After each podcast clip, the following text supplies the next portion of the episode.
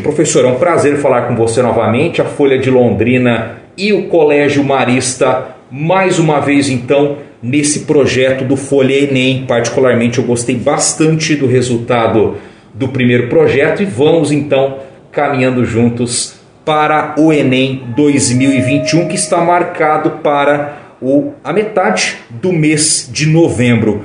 Professor, então fique à vontade, vamos falar a respeito aí da avaliação do, do Enem do ano passado, que ocorreu no começo desse ano. A gente sabe que afetou em tudo, né? não só o Enem, mas também os vestibulares, como um todo, os concursos, teve que fazer uma adaptação muito grande para que as provas pudessem ser realizadas. Na sua avaliação como um profissional da educação, como é que foi essa organização do Enem? O que você avaliou como ponto positivo e negativo? E já emendo com um ponto aqui que chama a atenção, a grande abstenção nas provas do Enem deste ano. É, primeiramente é um prazer novamente fazer essa parceria com a Folha de Londrina, a gente poder prestar esse serviço à comunidade por meio da Folha e falar a respeito dessa prova e ajudar os alunos que estão nessa fase importante. É, eu vejo a última prova do Enem é, como os pontos positivos dela. Ela ela felizmente aconteceu, né? Ela acabou acontecendo, era algo que era muito esperado, mesmo nesse contexto de pandemia.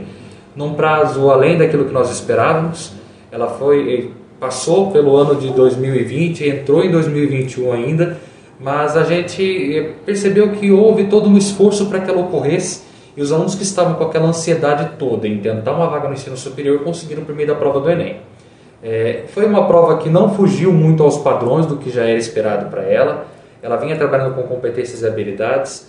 Muitos dos alunos relataram algumas dificuldades ali, algo mais desafiador relacionado à área de exatas, que isso daí pesou bastante para eles no dia das ciências da natureza, da matemática, mas não era algo impossível de se fazer. Agora, algo que é preciso prestar bastante atenção, em especial agora com respeito à organização da prova. É, os alunos já estão ansiosos, já estão nervosos, é um período de estresse para todo mundo, naturalmente por conta da pandemia.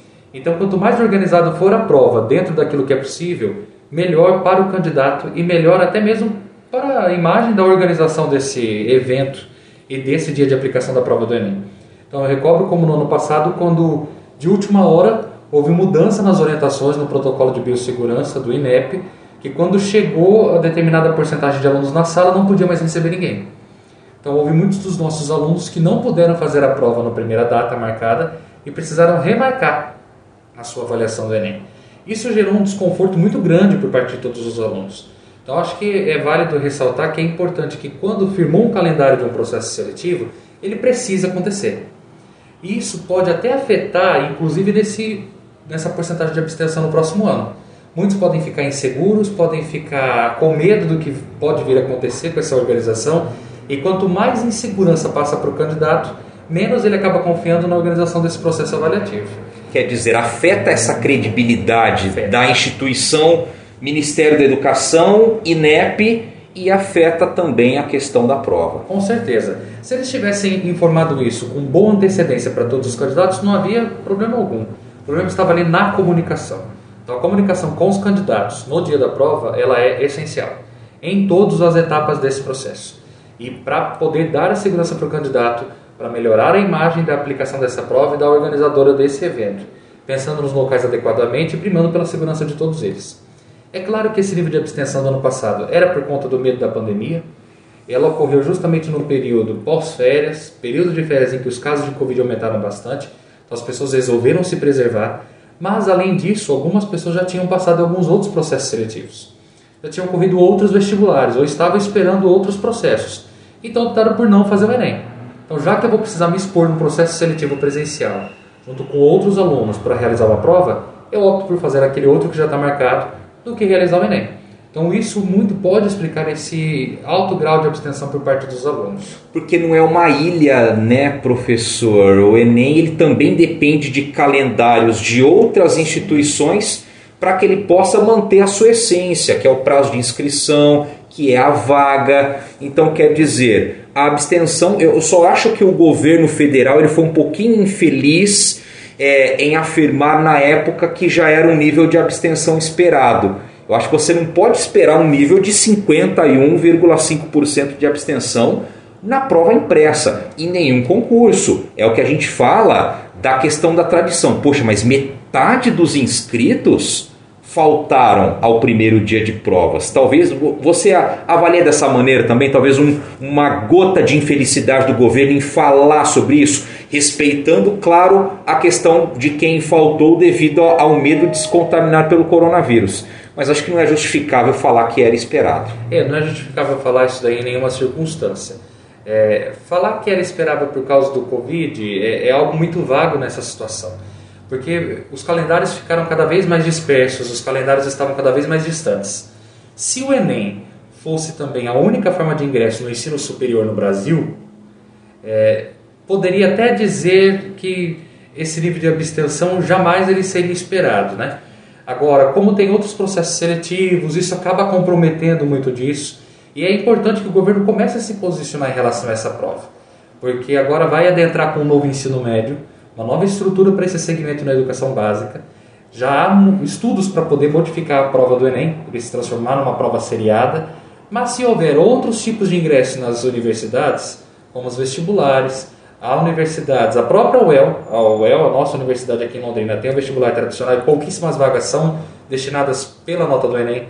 Então, enquanto o governo não se decidir por isso, qual é a forma de ingresso oficial no país, se haverá uma só ou haverá respeito aos vestibulares, esse choque de calendários pode continuar existindo. Então é importante que haja um alinhamento muito importante nesse momento. Não é hora para gerar mais insegurança. Insegurança haverá. Mas enquanto houver insegurança criada pela instituição que deveria cuidar para amenizar esses problemas na área da educação, isso pode acarretar muitos problemas e muitas complicações para os alunos que estão aqui. No fim das contas, os maiores prejudicados são os alunos. Eles é que acabam se prejudicando por não conseguirem organizar o seu projeto de vida, não conseguiram organizar o seu ingresso. Então é preciso existir um alinhamento muito grande. Qual é a amplitude que o Enem vai alcançar? Ele vai ficar como está hoje? Haverá respeito aos outros vestibulares ou ele vai ser a única forma de ingresso no ensino superior? O Brasil precisa tomar essa decisão, ainda mais agora com a entrada do novo ensino médio. Na parte pedagógica, ter adiado a prova, esses meses a mais, qual que é a sua percepção quanto a isso? No final das contas, foi positivo para os alunos ou isso é algo muito pessoal? Quanto ao aluno, isso fica muito em nível pessoal. O próprio aluno, se ele aproveitou esse momento para estudar, ele ganhou um tempo para poder dirimir as suas dificuldades.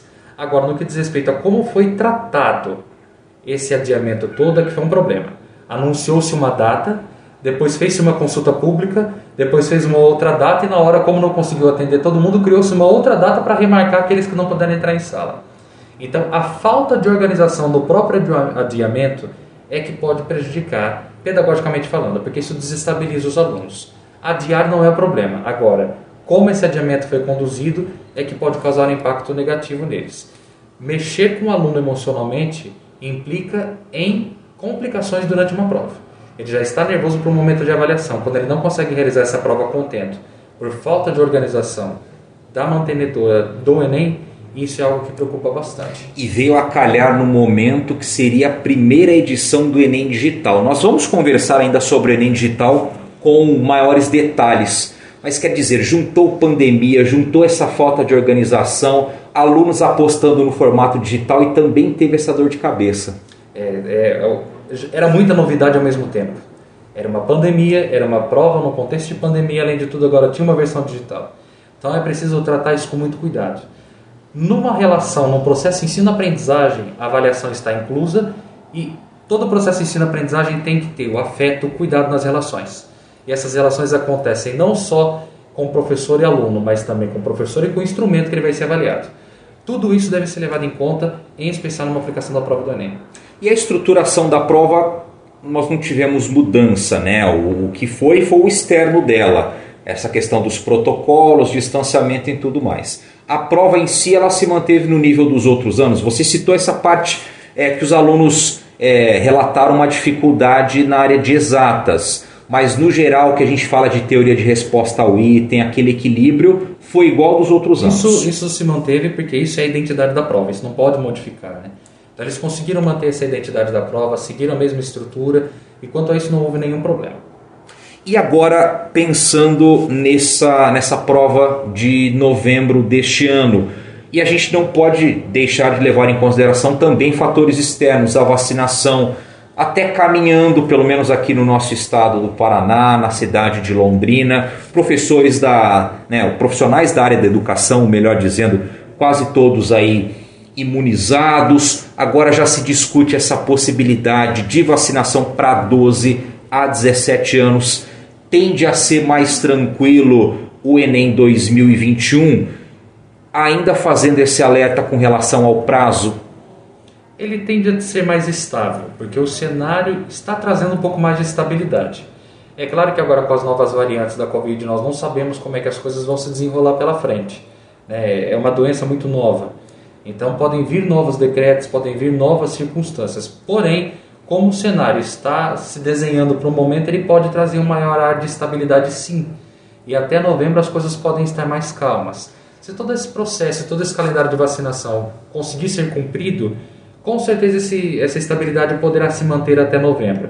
Então é importante que os alunos mantenham o foco nos estudos para cumprir com esse cronograma, levando em conta esse calendário. Agora, o que não pode é deixar para a última hora informar uma mudança de calendário. Então, percebeu, quer ser preventivo para evitar uma contaminação em massa, ou percebeu que os locais de prova não estão prontos para atender diante do estágio em que a pandemia estiver, comunique com antecedência, é isso que se espera para evitar transtornos como houve no ano passado. Mas internamente o Colégio Marista tem se policiado quanto a isso? Vocês têm dialogado quanto a esses possíveis, essas possíveis mudanças bruscas, porque ano passado vocês foram surpreendidos com essas mudanças de data, essa dor de cabeça com relação aos locais. Esse ano vocês já estão ali com aquela lâmpada acesa. Bom, vamos talvez mudar o nosso cronograma pedagógico, porque a gente não sabe o que pode vir desse governo. É, a gente tem pensado justamente nisso, priorizando aquilo que é o grande desejo dos alunos. Então a gente sabe, por exemplo, que no ano que vem já está marcada a data da prova da UEL, 6 de março. Pode ser que modifique também como aconteceu no ano passado, que a prova da UEL mudou mais de uma vez. Mas foi comunicado com antecedência, houve um planejamento maior. Então a gente pensa em dialogar com essa data da prova da UEL e com essa possibilidade de mudança da prova do Enem. Colocando para os alunos em sala de aula constantemente que eles têm de aprender a lidar com essas modificações agora nessa situação. E o lidar com essa situação, com essas modificações, significa não deixar de estudar independentemente das circunstâncias. Vai ter um abalo, pode ser que fique chateado, a gente não sabe porque são coisas de nível muito maior sobre as quais a gente não tem controle. Mas o aluno precisa continuar estudando. Se ele continuar fazendo a parte dele, não importa se o Enem é em janeiro, se é dezembro, se é novembro, ele vai dar conta de fazer. O importante é que ele continue mantendo o seu ritmo de estudos para que ele possa se sentir tranquilo independentemente da data que a prova venha a cair. Quer acrescentar mais alguma coisa, professor, quanto a esse primeiro tópico? Eu acho que vale a pena os alunos manterem os estudos voltados para o Enem, sempre de maneira personalizada, que é algo que a gente frisou muito nos cadernos do ano passado. Não queira estudar tudo sem intenção. Estude sempre com intenção, vendo as suas maiores dificuldades. Isso vai ajudar a lidar com qualquer quadro de incerteza que venha pela frente na prova do Enem. E professor, até já adiantando também para quem escutar este material, esse podcast, o Folha Enem, a gente vai fazer uma abordagem um pouco diferente do que foi do Folha Enem passado. Talvez aprofundar mais nas disciplinas, nos componentes curriculares e tentar trazer uma outra visão também para quem vai acompanhar o nosso material. Sim, trazendo uma outra visão mais aprofundada dentro dos componentes e também mostrando que o Enem não é coisa só de ensino médio. O Enem pode ser visto em várias áreas da vida do estudante e que desde muito pequeno competências e habilidades são desenvolvidas. É claro que eu não vou fazer uma criança estudar para o Enem, mas uma competência desenvolvida lá embaixo é o que vai trazer um bom resultado quando ele tiver adolescente e for para o ensino médio.